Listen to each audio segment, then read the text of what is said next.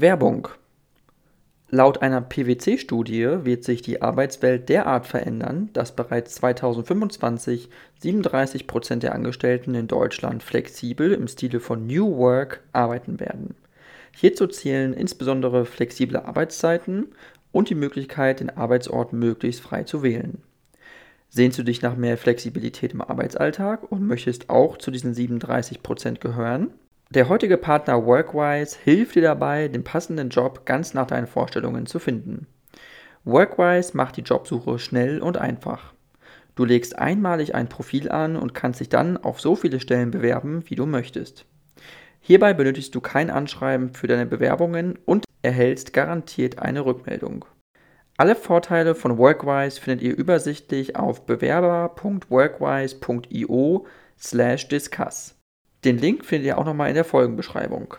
Registriert euch gerne über diesen Link bei Workwise, denn die Registrierung lohnt sich in jedem Fall.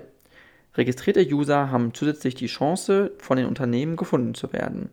Vielleicht landet ja schon nächste Woche dein Traumjob in deinem Postfach.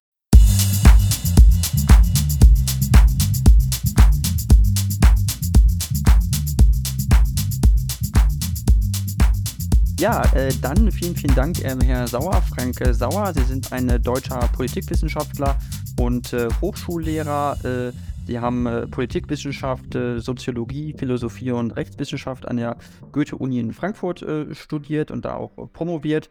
Und Sie lehren jetzt an der Universität der Bundeswehr München in Politikwissenschaft. Und äh, sie haben ja auch einen, einen Schwerpunkt im Bereich äh, äh, Nuklearwaffen, Terrorismus, Cybersicherheit.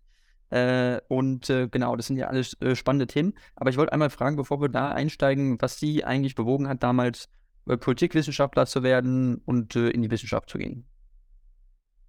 Ich habe ähm, habe Abitur gemacht und dann äh, war ich ein Jahr lang ähm, oder ein bisschen mehr als ein Jahr ähm, beim Zivildienst. Und ähm, danach wollte ich studieren. Und der Zivildienst, der beim Rettungsdienst stattgefunden hat, war insofern auch hilfreich, als dass er mir sehr klar äh, gezeigt hat, äh, Medizinstudium werde ich nicht anstreben. Das war so eine Sache, mit der ich geliebäugelt hatte vorher. Aber obwohl ich äh, Rettungsdienst wirklich super fand und es mir sehr viel Spaß gemacht hat, hatte ich dann doch relativ viel Einblick auch so in Krankenhausalltag und ähnliches. Und dann habe ich also von der Idee, Medizin zu studieren, äh, Abstand genommen und habe stattdessen angefangen, Jura zu studieren. Und da wusste ich im Grunde nach einem Semester oder nach einem halben, dass es das auch nicht ist. Und dann habe ich was gemacht, was heute vermutlich gar nicht mehr so ohne weiteres gehen würde. Ich bin nämlich einfach durch die Uni getingelt und habe mir alles Mögliche angeschaut. Vorlesungen über Philosophie und Geschichte und äh, so weiter und so fort. Und irgendwann stolperte ich an einem schönen Tag in die politikwissenschaftliche Vorlesung von Professor Gerd Krell, der auch ein ganz ähm, wunderbares, wie ich finde, Lehrbuch geschrieben hat in unserem Feld, Weltbilder und Weltordnung. Und der hielt eine derart grandiose Vorlesung, ähm, dass ich im Prinzip nach wenigen Minuten wusste, hier bin ich richtig, das ist es, das will ich studieren. Mhm. Und ähm, das habe ich dann gemacht. Und die bisschen verlorene Zeit habe ich einfach aufgeholt, indem ich im ähm, Grundstudium richtig Gas gegeben habe und so quasi die doppelte Anzahl Scheine pro Semester gemacht habe, die vorgesehen war. Insofern ähm, bin ich da auch gar nicht groß irgendwie zeitlich in Bedrängnis gekommen oder so. Und genau, habe dann einfach studiert und bei dem besagten Gerd Krell dann ähm, tatsächlich auch ähm, meinen Abschluss gemacht. Das war damals noch ein Diplom und sogar später dann bei ihm ähm, auch noch äh, promoviert. Also es war einer der äh, Betreuer meiner, meiner äh, Doktorarbeit. Und genau, also mich hat einfach dieser Virus total gepackt, ähm, als ich da in der Vorlesung saß, weil ich dachte, das, das ist es. Ich will im Prinzip verstehen, ähm, wie die internationale Politik funktioniert und welche Zugriffe man dafür haben kann. Und fand das alles unglaublich spannend und bin da übrigens auch ganz früh schon in dieses ganze Nuklearwaffenthema eingestiegen und dachte, auch das ist äh, für mich genau das Richtige. Das interessiert mich total und ich habe mich da wirklich sehr tief rein versenkt, ähm, bis hin zur, zur Dissertation, äh, die sich dann auch darum gedreht hat. Und dann parallel dazu habe ich dann nochmal so einen Schwenk gemacht und noch dieses zweite Feld, was ich heute primär bei Agra aufgebaut, nämlich diese ganze Frage künstliche Intelligenz, Militär und, und ähnliches. Okay, verstehe. Ähm, das ist äh, äh, ganz interessant. Wie kam es denn dazu, dass Sie sich für äh, Atomwaffen so ähm, ja, oder Nuklearwaffen auch interessiert haben, sage ich mal? Wie, wie gab es dann ein Ereignis, wo Sie gesagt haben, das ist notwendig, sich damit auch wissenschaftlich auseinanderzusetzen oder so ein Initialereignis, ähm, sage ich mal, oder ja? Nuklearwaffen sind einfach ein Superlativ. Also die treiben bestimmte Dinge, die ohnehin relevant sind ähm, in, in internationaler Politik. Ähm, Macht, Akkumulation, militärische Fähigkeit und ähnliches einfach auf einen gewissen Höhepunkt. Und irgendwie hat mich dieses extrem angezogen. Und ähm, dann ist eben auch die ganze Geschichte drumherum extrem interessant. Das Manhattan-Projekt, Robert Oppenheimer, viele interessante Figuren und auch die Technik hat mich immer interessiert, also zu verstehen, wie sowas überhaupt möglich ist. Also ich meine, Wasserstoffbomben sind extrem faszinierende äh, Artefakte. Also wir haben extrem viel als Spezies Mensch Hirnschmalz investiert ähm, in solche unglaublich zerstörerischen Maschinen. Ähm, und auch das, äh, muss ich sagen, ja, was Faszinierendes. Ähm, mhm. Auch Morbides. Und irgendwie natürlich ist das alles auch ähm, wirklich verrückt mit den Nuklearwaffen, in einem, in einem gewissen Sinne. Aber ja, ich glaube, das war so das, was mich, was mich wirklich gepackt hat, ähm, dass das eben mhm. alles so extrem ist.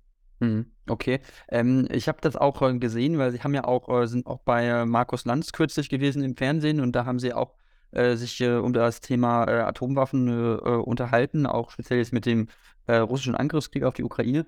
deswegen würde ich da jetzt gerne mal mit Ihnen drüber sprechen, weil Sie hatten es damals in der Sendung, glaube ich, auch schon geäußert und deswegen würde ich Sie gerne in meinem Podcast auch dazu mal befragen, wie das denn ist, was Sie oder wie Sie es einschätzen, das Risiko, dass es eine Atom- Auseinandersetzung oder atomare Auseinandersetzung geben könnte zwischen dem Westen und, und Russland, jetzt in dem jetzigen Krieg. Also wie wahrscheinlich ist das und ist das überhaupt im, im Rahmen des Möglichen, sage ich mal? Ja, es ist im Rahmen des Möglichen, aber nein, es ist nicht wahrscheinlich. Ich würde sogar nochmal zwei Dinge voneinander unterscheiden und das eine ist ein, ein Einsatz von Nuklearwaffen in irgendeiner Form in der Ukraine oder um diese ähm, die Konfliktlage, die die russische Invasion in der Ukraine umgibt, herum. Und das, worauf Sie jetzt abzielten, einen tatsächlichen Konflikt, der die nukleare Schwelle überschreitet zwischen Russland und der NATO. Das sind aber zwei getrennte Sachen, würde ich sagen. Und also gerade letzteres, also Ihre Frage betreffend, würde ich sagen, ist wirklich äußerst unwahrscheinlich. Ähm, ich könnte mir sogar, oder ich bin mir sogar inzwischen sehr sicher, dass selbst wenn das etwas Wahrscheinlichere, aber immer noch sehr Unwahrscheinliche passieren würde, nämlich dass äh, Wladimir Putin sich dazu entscheiden würde, tatsächlich in irgendeiner Form eine Nuklearwaffe in der Ukraine oder über dem Schwarzen Meer oder so zu zünden, die Antwort darauf nicht nuklear wäre. Wir also eben gerade nicht irgendwie in einen, ja, Austausch treten würden, äh, ein, eine nukleare Aktion äh, und eine nukleare Reaktion, sondern dass die Reaktion darauf konventionell, militärisch und diplomatisch äh, ausfallen würde. Mhm. Und ähm, nochmal, für mich eben ganz wichtig zu sagen, das Risiko ist nicht null. Äh, das Risiko war nie null. Äh, Im, wir leben im Nuklearzeitalter.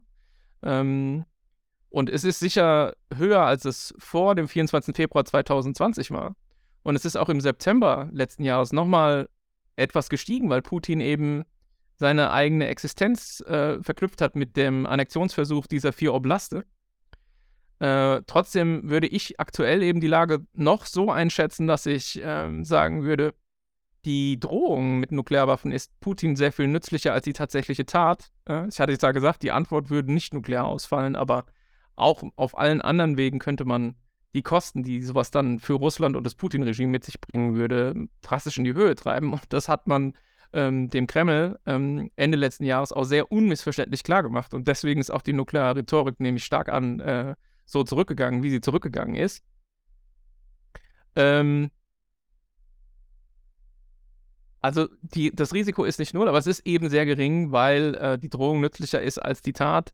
Äh, aber man muss es im Auge behalten ähm, und, und gerade so im Laufe des jetzt diesen Jahres 2023 schauen, wie ist die Entwicklung auf dem Gefechtsfeld.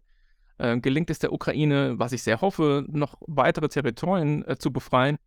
Äh, und da muss man also sozusagen immer ein Auge haben auf dieses, auf das nukleare Risiko. Also mein Argument im Grunde ist insofern ein äh, differenziertes, als dass ich eben sagen würde, das Risiko, wir können es nicht einfach negieren, wir können uns nicht so bequem machen, zu sagen, es ist alles ein Bluff, es kann nie, auf keinen Fall etwas passieren, aber wir müssen auch nicht in Panik verfallen, sollten auf keinen Fall in Panik verfallen sollten, sondern sollten eben entschlossen und besonnen ähm, der Ukraine weiter dabei helfen, ähm, ihr Staatsgebiet äh, zurückzubekommen. Mhm, okay, verstehe. Ähm, Sie haben es gerade angesprochen mit, äh, also dass es eine Möglichkeit gibt, äh, dass äh, Russland eine Atombombe über oder auf dem im Schwarzen Meer zünden würde. Was, wa warum würde das, warum wäre das, warum würde man das machen? Also was, wo, der, wo wäre der Sinn dahinter, sage ich mal? Ja, die also, Frage ist auch von der berechtigt. Bei ukrainischen Boden, sage ich mal, machen würde, sondern auf, genau. auf Meeresebene. Also das ist auch wirklich so eine theoretische Sache, die einfach ja, die ist so in der Expertinnen- und Expertendiskussion steht die so im Raum. Ich, wo das genau herkommt, weiß ich auch nicht. Ich kann nur vermuten, dass man da sozusagen eine Anleihe gemacht hat, historisch äh, ähm, ähm, bei den USA, wo das 1945, ähm, bevor man sich dann dazu entschied, die Abwürfe über Hiroshima und Nagasaki wirklich vorzunehmen, wo man so etwas äh, diskutiert hatte. Ja? Also es gab die Idee, ähm, eine japanische Delegation einzuladen, mit denen auf den Pazifik rauszufahren und da einfach über dem freien Meer so eine Atombombe zu detonieren und zu zeigen, da, ihr seht, wir sind im Besitz dieser Superwaffe, das nannte man übrigens wirklich Superwaffe damals, das Superweapon. Ähm, bitte kapituliert doch endlich. Ja. Aber ähm, das wurde, wissen wir ja, die Geschichte hat es gezeigt, ähm, nicht getan, sondern es wurde direkt dann der Abwurf auf Hiroshima beschlossen. Und ich nehme an, dass es dass das sozusagen so ein Motiv ist aus der Geschichte, was man jetzt wieder ausgegraben äh, ähm, hat, weil natürlich viele Leute darüber nachdenken, was könnte Putin möglicherweise tun. Äh, und ähm, das Problem an der ganzen Sache, muss man auch vielleicht mal nochmal klar unterstreichen, ist, dass wirklich sehr, sehr viel, wenn nicht gar alles, eben an der Person Putin hängt in dieser Frage. Ähm, und da ist eben die Überlegung, ja, vielleicht möglicherweise im Sinne einer sozusagen sehr kontrollierten Eskalation macht er nur so einen Demonstrationsschlag. So nach dem Motto, ich habe die Nuklearwaffen, ich will euch nochmal dran erinnern und ich habe es mehrfach versucht. Ähm, aber irgendwie lasst ihr nicht ab, davon die Ukraine zu unterstützen. Ich zünde mal so ein Ding über Schwarzen Meer, so nach dem Motto, äh, nur äh, um seine ent eigene Entschlossenheit zu demonstrieren, so nach dem Motto, ihr seht, ich bin bereit, diese Schwelle zu überschreiten. Diesmal habe ich sie noch nicht gegen die Ukraine eingesetzt. Aber das wäre dann der nächste Schritt. Also, ja, jetzt lasst endlich ab von eurer, von eurer Unterstützung für die Ukraine, ja, das ist eben so dieses, was man ja Eskalationsdominanz nennt. Das ist das Wort, was in den letzten paar Wochen und Monaten im deutschen Diskurs auch eine fast, wie ich sagen würde, etwas ähm, ja, unglückliche Prominenz erreicht hat. Also es geht im Grunde bei diesen, bei diesen Abschreckungsmechanismen ähm, darum, dem Gegenüber zu signalisieren, dass man stets bereit ist, den einen Schritt weiter zu gehen.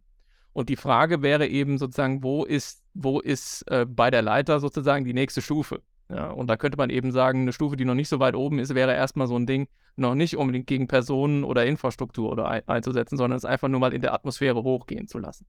Mhm. Aber nochmal, also es ist sozusagen in gewissem Sinne auch so ein westliches Selbstgespräch, äh, was wir mit uns selber führen. Niemand weiß wirklich, was in Putins Kopf tatsächlich vorgeht. Ähm, es, ist eine, es ist eine Idee, sowas könnte möglicherweise auch im Kreml schon mal rumgegeistert sein, das wissen wir nicht.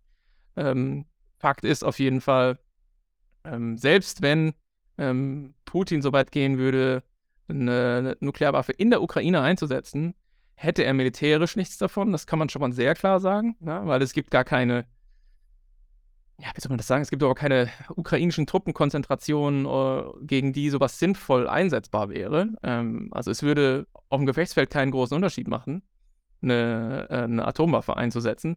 Es würde garantiert auch die Ukraine politisch nicht zum Einlenken zwingen. Also gut, ich garantiert ist vielleicht zu viel gesagt. Es würde allem, aller Wahrscheinlichkeit nach die Ukraine nicht zum Einlenken zwingen. Das wissen wir, weil es eben Umfragen gibt, wo explizit gefragt wurde, was, wenn Putin eine Nuklearwaffe einsetzt? Und dann sagen, also der sozusagen weitaus überwiegende Mehrzahl der Ukrainerinnen und Ukrainer sagt, wir kämpfen trotzdem weiter. Wir können uns davon nicht erpressen lassen.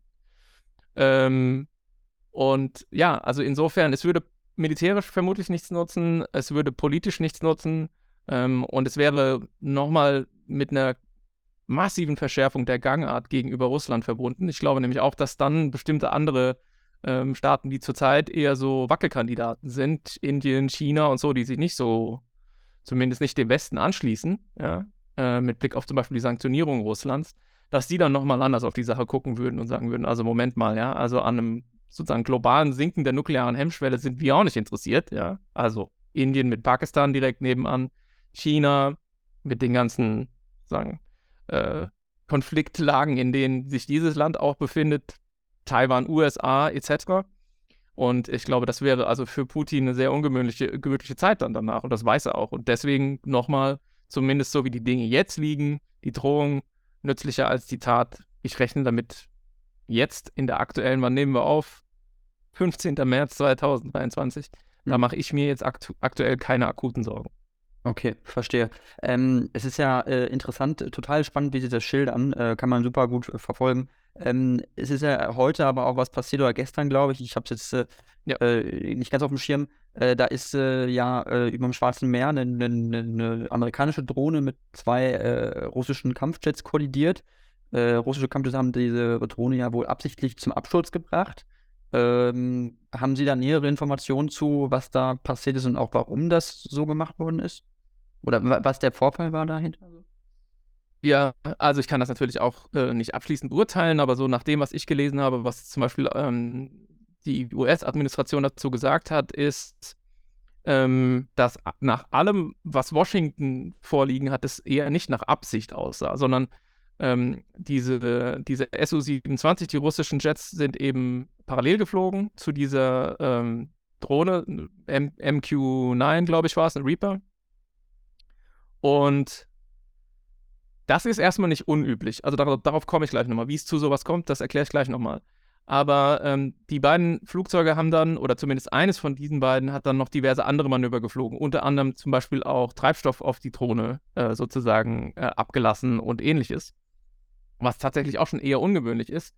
Und im Rahmen dieses Manövrierens ist dann offensichtlich dieser Kontakt zustande gekommen. Und in Washington wird es inzwischen interpretiert eher als ein, als ein Unfall. Also Washington interpretiert den ganzen Vorgang so, und es ist ja nicht ganz unwichtig, auch mit Blick darauf, wie sich das politisch jetzt weiter ausspielt, dass das Ganze ähm, ja ein Missgeschick war, äh, darauf zurückzuführen, dass eben dieser Pilot, dieser russische, da etwas zu forsch vorgegangen ist und unprofessionell dann sozusagen äh, dieses Fluggerät der Amerikaner und sich selbst ja auch, offensichtlich ist nämlich auch dies, sein Flugzeug beschädigt worden dabei, mhm. äh, in Gefahr gebracht hat. So. Ähm, das Interessante dabei ist natürlich Drohne, ja. also ähm, da gibt es jetzt einige, die sagen, naja, wenn das ein sozusagen bemanntes äh, oder bemenschtes Flugzeug gewesen wäre, der Amerikaner, dann hätten die, die Russen das vermutlich nicht in der gleichen Art und Weise gemacht, ja. Und da an dem Argument ist sicher was dran. Ne? Also in gewissem Sinne, man äh, nimmt vielleicht eher noch in Kauf aus dieser Perspektive der Russen in dem Zusammenhang, dass man sagt, hey, vielleicht wenn ich dieses Ding kontaktiere, ja, oder irgendwie ich man kann ja auch mal mit der Tragfläche aneinander kommen oder so und dann stürzt das ab. Nicht so schlimm, ist ja nur so ein Fluggerät, ja, sitzt ja niemand drin. Umgekehrt aber wird auch ein Schuh draus, indem man sagt, zum Glück saß niemand drin, denn wenn da jetzt wirklich ein US-Pilot oder die Pilotin äh, zu Schaden gekommen wäre, dann hätten wir natürlich politisch ein viel, viel, viel heißeres Eisen an der Hand plötzlich. Mhm. Also das ist auch nochmal ganz interessant, so dieses, wie verändern unbemannte Systeme auch die Dynamiken. Also sehr interessanter Fall, um das sich anzugucken und in gewissem Sinne auch Ausdruck dieser neuen ähm, Entwicklungen, die wir halt durch unbemannte Systeme in, in der Kriegsführung äh, erleben in letzter Zeit. In der Vergangenheit war es natürlich in aller Regel so, dass es Piloten waren, äh, die sich da begegnet sind. Und man muss sehr klar sagen, also dieses parallele Fliegen und so weiter, das ist gang und gäbe. Also, dass die so nah aneinander kommen, ist sozusagen Routine. Ja? Die Bundeswehr hat äh, ein Luftwaffenkontingent in Estland, die machen das sogenannte Baltic Air Policing, also die sind sozusagen die Luftpolizei in Anführungszeichen für diesen äh, Luftraum vor den baltischen Staaten und die machen das sozusagen wöchentlich, ja, dass da auch Flugzeuge der Russen angeflogen kommen, die Richtung Kaliningrad unterwegs sind. Die haben ihren Transponder nicht an, ähm, reagieren nicht auf die zivile ähm, äh, sozusagen äh, Luftkontrolle wie sagt man, Air Traffic Control, also ja, auf die, auf Air Traffic Control äh, oder weichen so ein bisschen von Flugpfaden ab, die man, ähm, äh, die man erwarten würde.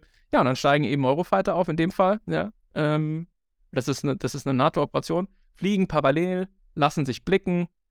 Ja, so, man sieht sich gegenseitig. Ähm, alles ist professionell in diesem Zusammenhang. Das wird auch nicht gemacht, um irgendwas zu eskalieren. Im Gegenteil, es geht darum, zu, zu dokumentieren.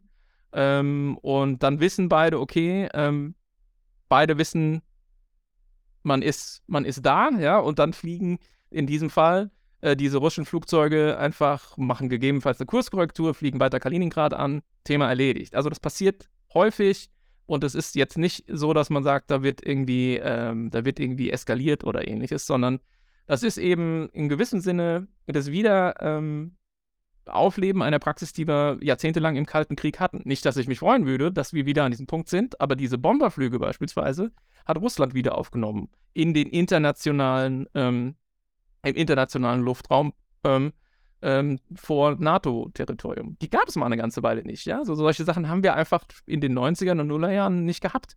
Und ähm, jetzt zum Beispiel Bomber fliegen da wieder äh, und die werden dann eben auch begleitet. Und genauso haben wir es jetzt umgekehrt gesehen bei dieser Drohne. Diese Drohne war ja auch im internationalen Luftraum. Und dann haben eben die Russen mal geguckt. Und dabei ist es dann jetzt schiefgegangen.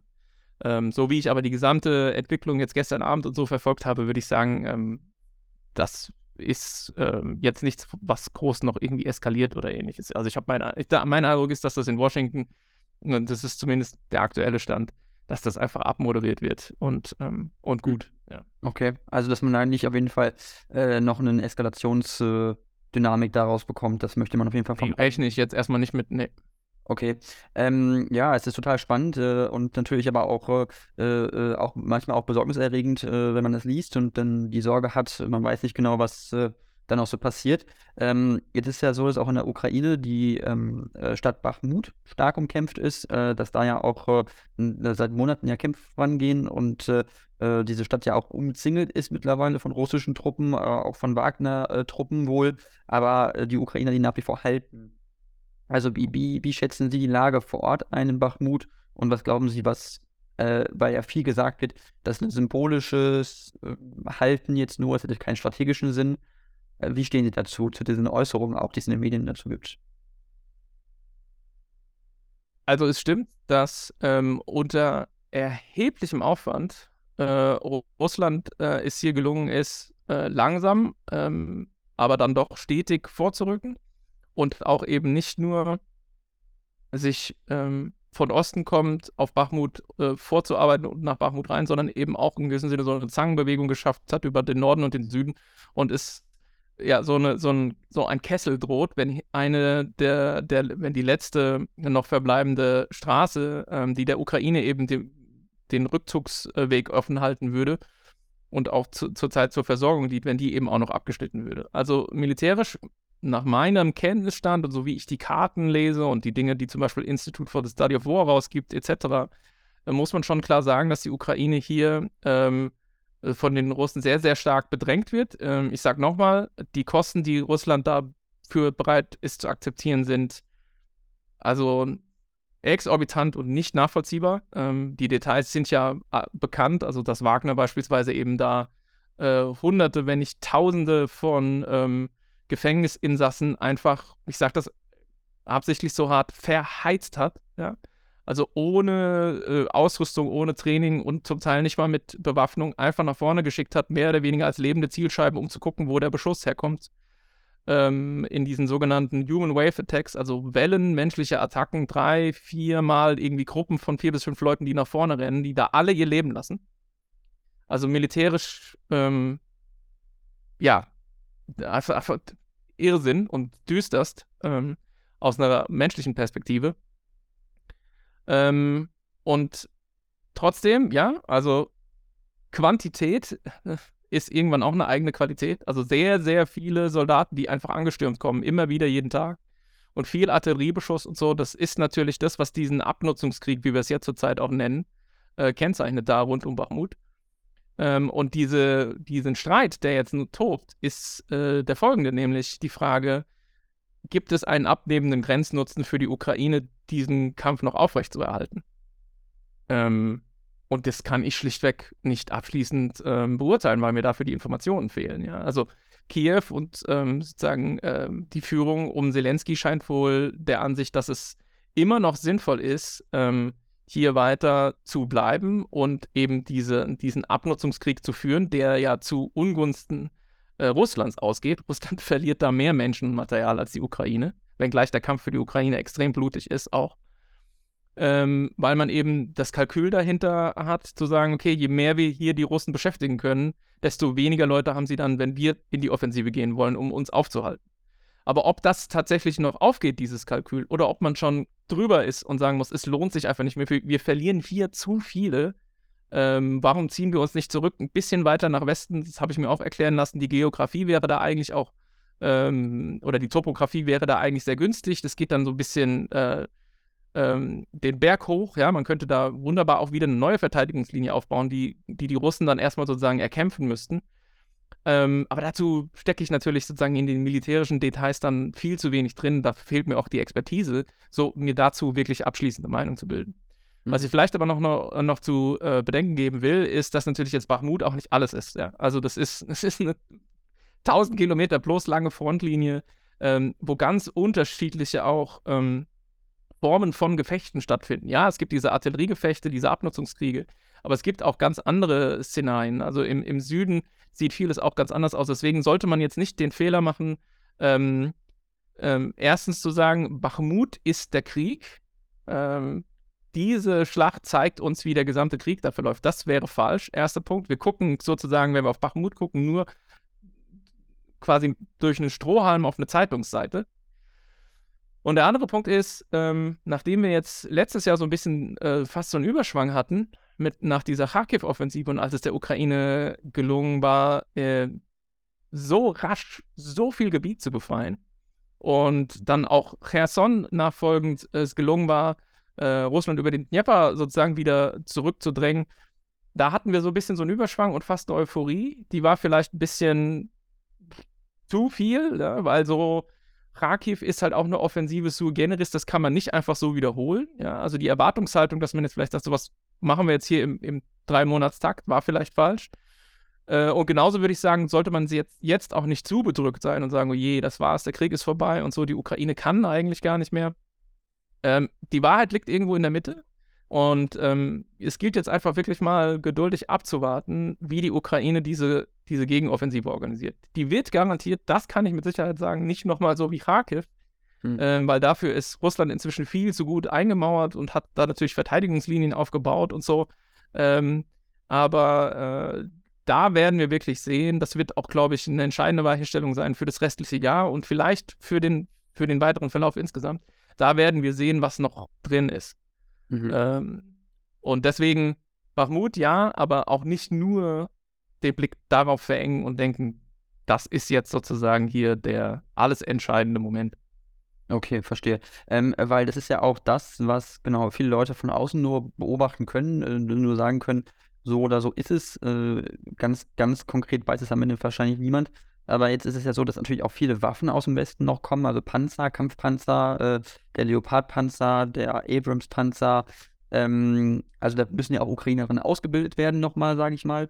Aber wenn die erstmal im Einsatz sind und im Osten sind, dann ist es, sollte es doch wahrscheinlich schon möglich sein für die Ukraine, äh, da auch nochmal äh, ja, Gegenoffensiven zu unternehmen. Oder glauben Sie, dass das nicht dann einen großen Unterschied macht noch? Wie, wie sie jetzt schon aufgestellt sind, quasi. Also zwei Punkte dazu. Ähm, diese Thematik Schützenpanzer, Kampfpanzer hat mich in den letzten paar Tagen auch noch mal ein bisschen offen gesagt deprimiert, ähm, weil und da gibt es natürlich Schlaupieper, die immer sagen, war doch von Anfang an klar. Und ich meine, dass die Forderung, dass man Schützenpanzer und Kampfpanzer liefern sollte, seit April 2022 im Raum stand, das weiß ich schon auch, ja. Also ähm, es ist ganz klar, ähm, diese, die waren immer äh, militärisch benötigt seitens der Ukraine. Aber worauf ich hinaus will, ist eben ähm, das, was mich deprimiert hat, ist, dass wir doch in dieser Diskussion sehr viel Zeit verloren haben. Ähm, kurz gesagt, ich hätte mir wirklich gewünscht, wir hätten die früher geliefert und hätten früher ähm, die Weichenstellungen vorgenommen, die notwendig sind, dass so eine Lieferung irgendwann möglich ist. Ja? Also, dass man sagt, okay, wir gucken mal, was haben wir denn eigentlich, was können wir liefern, was steht noch bei der Industrie, was muss man machen, dass die, die bei der Industrie stehen, ausgeliefert werden können, wie sieht es mit der Ausbildung aus, etc. All diese Dinge, die die Bedingungen der Möglichkeit dafür schaffen, dass man eine Lieferentscheidung treffen kann, die hätte man früher machen können. Das ist das, was ich auch schon letztes Jahr sehr häufig kritisiert habe, dass wir zu sehr von Tag zu Tag und von Woche zu Woche leben, politisch, in den, mit Blick auf die Entscheidungen in Sachen Ukraine und zu wenig äh, bisschen vorausschauender planen und sagen, okay, auf welche Eventualitäten müssen wir uns denn einstellen? Mhm. Wenn jetzt nicht ein Wunder passiert und der Krieg morgen vorbei ist, was natürlich das eigentlich ist, was wir alle wollen und uns alle wünschen, aber wir tun wir mal so, als ob dieses Wunder nicht eintritt, was, was kommt dann auf uns zu? Und da hätte man wirklich im Sommer oder so anfangen können und sagen, okay, also Schützenpanzer und Kampfpanzer, wir bereiten mal vor, mal gucken, so. Und ähm, Munition ist das nächste große Thema, ja. Artilleriemunition und auch Panzermunition. Okay. Hat man nicht gemacht. Äh, und dann haben wir lange diskutiert und erst als diese ganze Diskussion durch war, ich will das jetzt nicht alles nochmal aufrollen mit der Marder-Entscheidung Anfang Januar und danach dann Leopard, ja.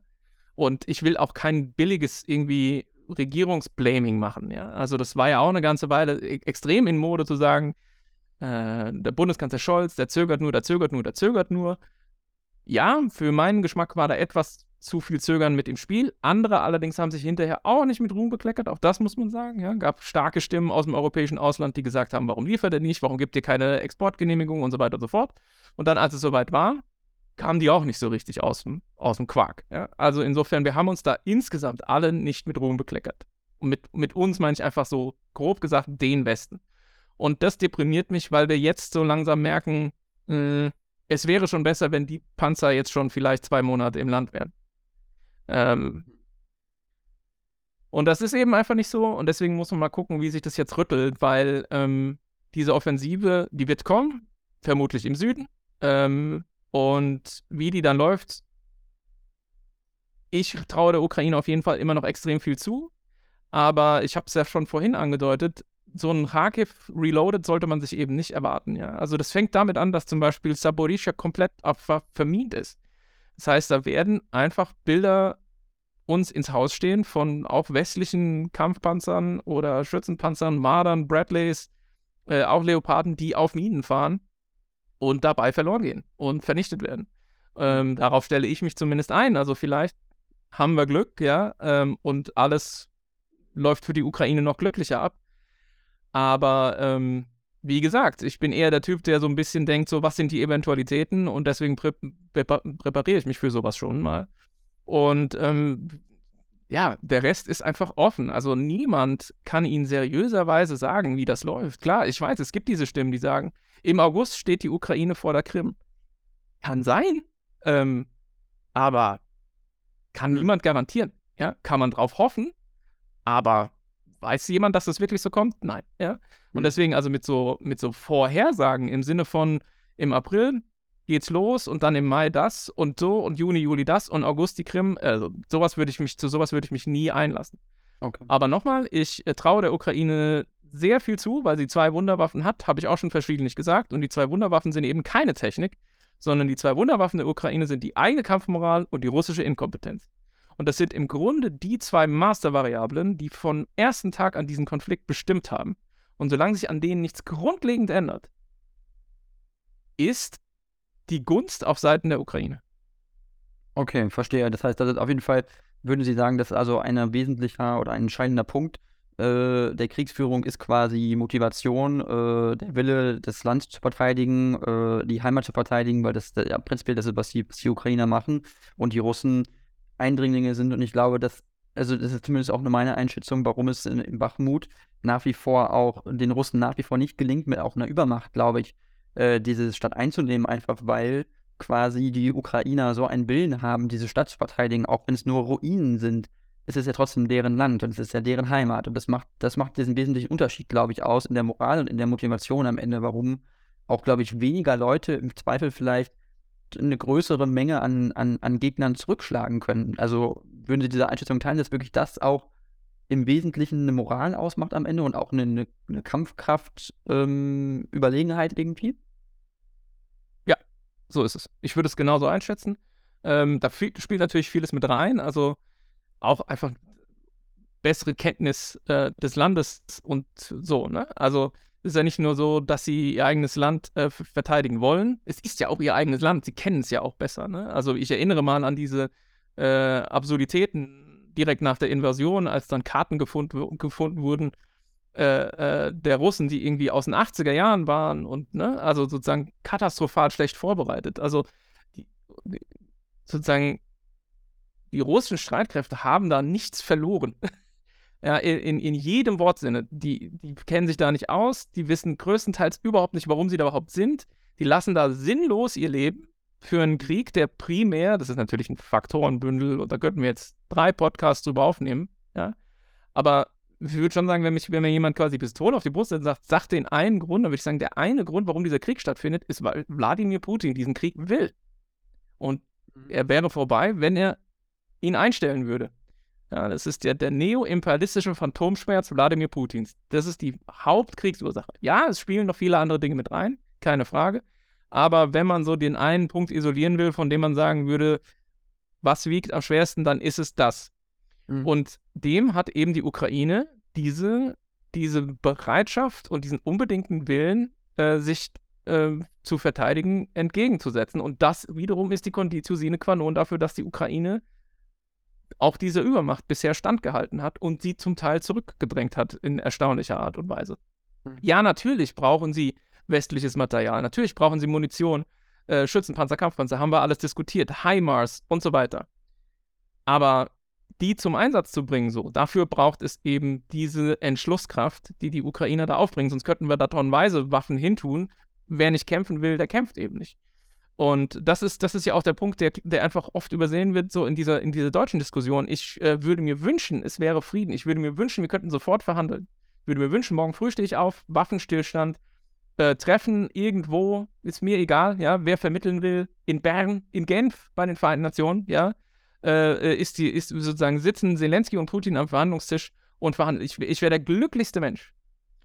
Ähm, aber bisher sind eben beide Seiten noch nicht bereit und eben zu glauben, dass man durch das Einstellen äh, von, von Waffenlieferungen ähm, diese Verhandlungen irgendwie herbeiführt, ist eben aus meiner Sicht der große Fehler. Deswegen sage ich, wir geben diese Waffen ja nicht dahin, weil wir so wahnsinnig darauf erpicht sind, Waffen zu liefern, sondern wir geben denen, weil die Ukraine uns sehr glaubwürdig gemacht hat in einem Jahr, dass sie die will, weil sie sie braucht, weil sie sich verteidigen will. Und dem Verteidiger, dem Angegriffenen zu helfen, äh, halte ich für ethisch richtig, halte das für völkerrechtlich ähm, extrem geboten.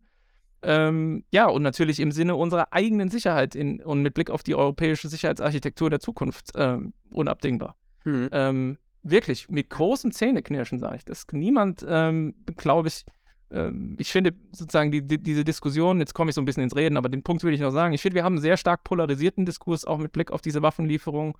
Und ich höre mir das alles an, was Menschen sagen, die da, die da dagegen sind ähm, und äh, die Zweifel haben. Ich lese mir das alles durch, ich nehme das ernst, ich setze mich damit auseinander. Äh, ich komme allerdings immer wieder an diesem Punkt heraus, wo ich sage, was ist die echte gangbare Alternative? Wie kommen wir ohne dass wir der Ukraine Waffen liefern, sodass sie diese Verhandlungen quasi im, auf dem Schlachtfeld erzwingen, wie kommen wir über irgendeine Abkürzung zu diesen Verhandlungen? Und da habe ich einfach noch keine Antwort gefunden. Die, die, die würde ich mir wünschen, ja. Mhm. Und das ist sozusagen auch so eine Art False Balance, dass diejenigen, die zähneknirschend äh, sagen, okay, wir liefern diese Waffen, was für Deutschland alles andere als selbstverständlich ist, und das begründen können. Ich habe das kurz anreißen lassen, kann man natürlich länger ausführen, aber ne, ethisch ist es geboten, völkerrechtlich, in, es ist erstmal primär in unserem Interesse, dass diesem dann gegenübergestellt wird, so ein einfaches Ja, aber ist es nicht ganz furchtbar? Ja, das ist furchtbar, ja. Aber was ist die Alternative? Äh, und die, äh, die vermisse ich. Und es ist wichtig, dass wir diese Diskussion auch einfach weiterführen und es nicht durch so eine Polarisi äh, Polarisierung an einen Punkt gerät, wo, wo man irgendwie, wo sich nur noch zwei unversöhnliche Lager gegenüberstehen und die einen sagen, ihr seid Kriegstreiber und die anderen sagen, ihr seid, wie, wie, hieß, wie geht dieser Spruch, ihr seid Lumpenpazifisten. Da, das, das passt mir überhaupt nicht, dass wir sozusagen inzwischen nahe an diesem Punkt sind äh, in Deutschland in der Debatte. Weil ich glaube, beide Seiten haben berechtigte Anliegen und man muss das immer wieder neu ausdiskutieren. Ähm, und ja, deswegen hier meine langen Ausführungen, weil das merken Sie ja selbst, mich treibt das auch tatsächlich wirklich um. Mhm. Ja, auf jeden Fall. Also es ist auch natürlich die, die, die Frage, ne? Also man weiß jetzt natürlich nicht, äh, wo geht's hin? Äh, wie weit ist das jetzt noch äh, äh, äh durchzuhalten? Äh, müssen wir noch weiter Waffen liefern? Müssen, sind Kampfpanzer jetzt das Einzige, was wir liefern? Liefern wir vielleicht noch Kampfjets? Ist ja auch noch ein Thema, was man vielleicht in die Möglichkeiten einbeziehen muss.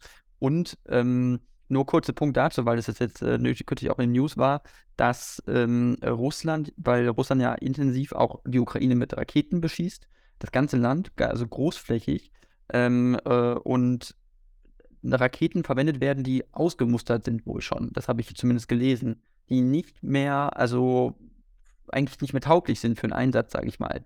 Also was sagt das eigentlich aus über Russlands Fähigkeiten, noch überhaupt so eine heftige Artillerieschlacht und so eine Langstrecken-Raketenbeschuss äh, durchzuhalten auf so einen Flächenstaat? Weil die Ukraine, muss man sich mal bei sich betrachten, ist ja doppelt so groß wie Frankreich, glaube ich, von der Fläche oder, oder ein Drittel größer. Also es ist ein riesiger Flächenstaat. Also das ist doch, ist das für ein Land selbst wie Russland, was so hochgerüstet ist, militärisch, überhaupt durchzuhalten? Extrem gute Frage. Ähm, ich denke schon, dass es sehr viele Indikatoren gibt, äh, die, ähm, die andeuten, dass äh, Russland enorme Munitionsprobleme hat inzwischen. Also bei der Artilleriemunition wissen wir es einfach, ähm, weil es ganz klare Berichte gibt, dass es da eine starke Rationierung gibt. Es gibt sehr glaubwürdige Berichte, dass zum Teil Munition vorne ankommt äh, auf russischer Seite, die überhaupt nicht mehr zu verwenden ist. Also Kisten, die aufgemacht werden, da ist dann im Prinzip nur noch Metallschrott drin, ja, weil das einfach schlecht gelagerte, jahrzehntealte Artilleriemunition ist. Es gibt die permanenten äh, Klagen seitens äh, Wagner äh, und seitens Herrn Prigozhin, dass er eben von der Munitionszufuhr abgeschnitten würde. Ähm, und es gibt eben die Einkaufsversuche oder Einkaufsaktivitäten Russlands im Ausland. Äh, das betrifft insbesondere Belarus. Ich glaube, da war es eher ein Plündern der Lager, weniger ein Einkaufen, aber eben auch Einkaufen aus ähm, zum Beispiel ähm, äh, Nordkorea. So, also bei der Artilleriemunition ist es garantiert so, man sieht es auch einfach an der Frequenz, an der Beschussfrequenz, die drastisch runtergegangen ist, dass Russland einen Munitionsmangel hat. Also dieser Mythos, des nicht besiegbaren Russlands mit den nahezu unerschöpflichen Munitionsdepots, der ist auch perdu, würde ich sagen. Und bei den Raketen ähnlich, ja. Also ich meine, es gibt ja auch dieses Umfunktionieren. Es ist mit S-300-Raketen auf Bodenziele geschossen. Das ist absurd, ja. Das ist äh, sozusagen eine äh, Flugabwehrrakete, die man eben umfunktioniert, ähm, äh, beispielsweise. Ähm, und zudem ist es bei Marschflugkörpern äh, vermehrt jetzt in letzter Zeit vorgekommen, dass man eben über die Seriennummer feststellt, dass die brandneu sind. Ja? Also man sieht, es gibt sozusagen keine, keine echten Bestände mehr. Es wird verschossen irgendwelcher, wie Sie sagen, so ganz alter Kram oder sogar, sogar es werden Dinge quasi zweckentfremdet, um Beschuss zu ermöglichen und es wird direkt verschossen, was gerade aus der Fabrik gekommen ist. Ja? Also gibt es offensichtlich keine großen äh, Rücklagen mehr und auch diese Shahed 136 Einwegdrohnen, die aus dem Iran eben beschafft wurden und für diese ähm, ja, Angriffe auf die zivile Infrastruktur und, und, und einfach Zivilisten in der Ukraine generell genutzt werden, die sind ja auch schon Ausdruck davon, dass es eben einfach einen Mangel gibt. Also das ist ja ein sehr, sehr ähm, einfaches Waffensystem. Ja, im, im Grunde Rasenmähermotor äh, mit ein bisschen äh, sozusagen Tragfläche drumherum und, eine, und einem kleinen, äh, kleinen Sprengkopf dran. Ähm, ja, also trivial eigentlich, aber selbst daran scheint es zu mangeln, sodass man es eben äh, aus dem Iran äh, einkaufen muss. Und insofern, heute Morgen habe ich gelesen, Shoigu ähm, hat äh, ja eine Verdopplung der Munitionsproduktion befohlen, so ungefähr, ja. Also äh, da funktioniert natürlich Rüstungsproduktion auch noch mal ein bisschen anders als bei uns, wo wir uns jetzt hier irgendwie mit unserer Industrie einigen müssen und so. Die Diskussion läuft ja auch. Ähm, ähm, aber dass es einen eklatanten Mangel gibt, äh, das glaube ich, ist absolut nicht mehr von der Hand zu weisen. Ja, und das ist natürlich auch das Glück, weil beide Seiten haben dieses, dieses Problem. Ja? Also mit Blick auf die Ukraine habe ich es ja schon, schon mehrfach betont, dass eben Munition, Munition, Munition eigentlich der Hauptpunkt ist. Ja? Und zwar sowohl für Flugabwehr, Gepard-Munition produzieren wir ja jetzt. Ähm, und ab dem Sommer werden die ersten 300.000 Schuss geliefert werden können, aber auch eben Abfangraketen für Iris-T und so weiter, um die Ukraine erstmal in, in die Fähig wieder in diesen Zustand zu versetzen, halbwegs sich diese Raketen und, und Einwegdrohnen vom, vom Hals halten zu können und dann eben Artillerie und Panzermunition. Hm. Beide Seiten haben dieses Problem. So richtig einfach, ja, Krieg in dieser Form äh, in Europa einfach, äh, ja, seit dem Zweiten Weltkrieg schlichtweg nicht mehr geführt wurde und generell, glaube ich. Ähm, also ein, ein, Krieg mit diesem Munitionsverbrauch äh, ja, damit hat einfach überhaupt niemand mehr gerechnet. Auch in den USA ist Artilleriemunition knapp. Mhm. Genau, das ist, das ist ja auch ein Thema gewesen, natürlich, dass die NATO äh, äh, das, glaube ich, auch in dem Umfang gar nicht mehr äh, produzieren kann. Äh, das, was die Ukraine wohl braucht pro Monat, das kann die NATO im Monat, glaube ich, gar nicht produzieren oder das, was die Ukraine am Tag verschießt, wollte die NATO im Monat oder sowas, habe ich mal gelesen. So, ähm, so, ja, ja. Genau. Äh, also es ist wohl irgendwie ziemlich krass und äh, dann muss man natürlich aber auch gucken, äh, auch, auch Russland natürlich, äh, äh, auch was die Panzerproduktion angeht, wohl das, was da an Panzern jetzt zerlegt wird und zerschossen wird, das kann ja Russland gar nicht nachproduzieren eigentlich, weil die ja auch nur begrenzte Kapazitäten haben von, ich weiß nicht, irgendwie, weiß ich nicht, wie viele Panzer die da pro Monat produzieren können, aber vielleicht nur 20 Stück oder so oder äh, vielleicht 100, keine Ahnung, aber so viele wie das zerschossen werden im Monat ist das kaum aufrechtzuerhalten. Also also, das ist ja vielleicht so eine Punkt und aber auch die Kosten. Also, das ist ja auch enorm teuer, was Russland finanziell da eigentlich reinschießt äh, an Geld. Und wie, wie, wie kann man das eigentlich nachhaltig äh, überhaupt noch durchhalten? Das ist doch die Frage eigentlich auch, oder? Also, kann dieses Land das durchhalten? Ist es dazu wirtschaftlich überhaupt in der Lage? Das ist äh, noch eine Frage, die ich hätte. Da kommen wir äh, an die Grenzen meiner Expertise. Da müssten Sie mal vielleicht zum Beispiel den Kollegen Janis Kluge von der SWP einladen und sich mit dem länger unterhalten und ihn fragen, ähm, wie es eigentlich wirklich um die russische Wirtschaft steht. Da tobt natürlich in gewissem Sinne auch ein Streit, ja, wie die Daten, die wir haben, zu interpretieren sind und äh, was man eben daraus ableiten kann und welche Erwartungshaltung für die Zukunft man formulieren kann und welche, welche Auswirkungen die Sanktionen wirklich haben, ja ähm, wie die greifen, ähm, wie sie umgangen werden, wie sie möglicherweise noch mehr umgangen werden können, welche neuen Sanktionen noch vorstellbar sind und so. Alles Diskussionen, ähm, die ich wahrnehme, aber bei denen ich mich nicht wirklich äh, substantiiert einmischen kann, äh, weil mir dazu wirklich der wirtschaftswissenschaftliche Hintergrund fehlt. Fakt ist aber auf jeden Fall, dass, wenn man so ein bisschen zuspitzen wollte, ist tatsächlich ähm, so eine Art auch Industriewettlauf geworden ist. Ja. Und ähm, ähm, ja, also dieses Jahr entscheidend auch sein wird in, in der Hinsicht, wem gelingt es, ähm, möglichst schnell hier ähm, das nachzuproduzieren, was die jeweilige Konfliktpartei braucht. Und äh, vielleicht noch ein Satz. Die Idee auf westlicher Seite ist natürlich mit Quantität, Qualität, nee, Entschuldigung, jetzt habe ich genau falsch schon gesagt, mit Qualität, Quantität auszubalancieren. Ja? Also ähm, dass Russland äh, noch hunderte T-62 irgendwo in irgendwelchen Depots rumstehen hat und die, was ja zurzeit schon gängige Praxis ist, tonnenweise nach vorne kart an die Front, um damit diesen, ja, einem halben Jahrhundert oder mehr alten Panzern irgendwie noch etwas zu versuchen, ist ja bekannt. Und dass man da auch Artilleriemunition äh, vermutlich in relativ hohen Stückzahlen wird produzieren können in den nächsten paar Monaten, äh, ist sicher auch so.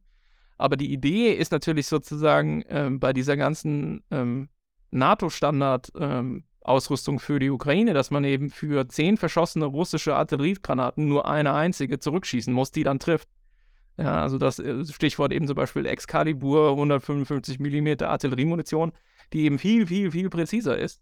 Mhm. Ähm, und genau dieselbe Logik liegt auf den Leopardpanzern natürlich äh, zugrunde. Die Idee ist, dass diese Leopardpanzer russische Panzer zerstören, ohne dass diese russischen Panzer überhaupt wissen, dass der Leopard in der Nähe ist. Und ähm, ja, also die, die Idee wäre immer zu sagen, so, für alles, was ihr da produzieren könnt, brauchen wir nur ein Gegenstück, weil das einfach so viel besser ist, dass wir damit eure zahlenmäßige Überlegenheit auch, werden ausgleichen können. Und also die, die Rechnung geht auch auf, das sehen wir im Grunde jeden Tag. Trotzdem bleibt es ein Wettrennen. Mhm. Okay, verstehe. Ja, ähm, das ist wirklich äh, sehr spannend gewesen. Ähm, Herr Sauer, ich danke Ihnen äh, äh sehr äh, für dieses Interview. Ich fand es sehr spannend, äh, sehr interessant. Und äh, wenn Sie möchten, können Sie zum Abschluss noch was sagen zu Ihnen als Person, zur Universität der Bundeswehr in München. Da können Sie gerne noch Werbung für machen, wenn Sie möchten. Werbung kann ich machen. Ähm, dann mache ich Werbung für den Sicherheitshalber Podcast, den ich mache zusammen mit Carlo Masala, Thomas Wiegold und Ulrike Franke. Und ähm, genau, da reden wir schon äh, seit über vier Jahren über alle möglichen Themen, die mit Sicherheit und Verteidigung zu tun haben und, und Außenpolitik und der Lage in Deutschland, Europa und der Welt. Und wer da Lust hat, wir sind überall auf allen gängigen Plattformen zu bekommen und machen auch Live-Veranstaltungen. Da kann man uns dann treffen und ein bisschen zuhören und mitdiskutieren. Und genau, da geht es um solche Dinge und mehr. Super, dann vielen, vielen Dank und vielleicht bis zum nächsten Mal.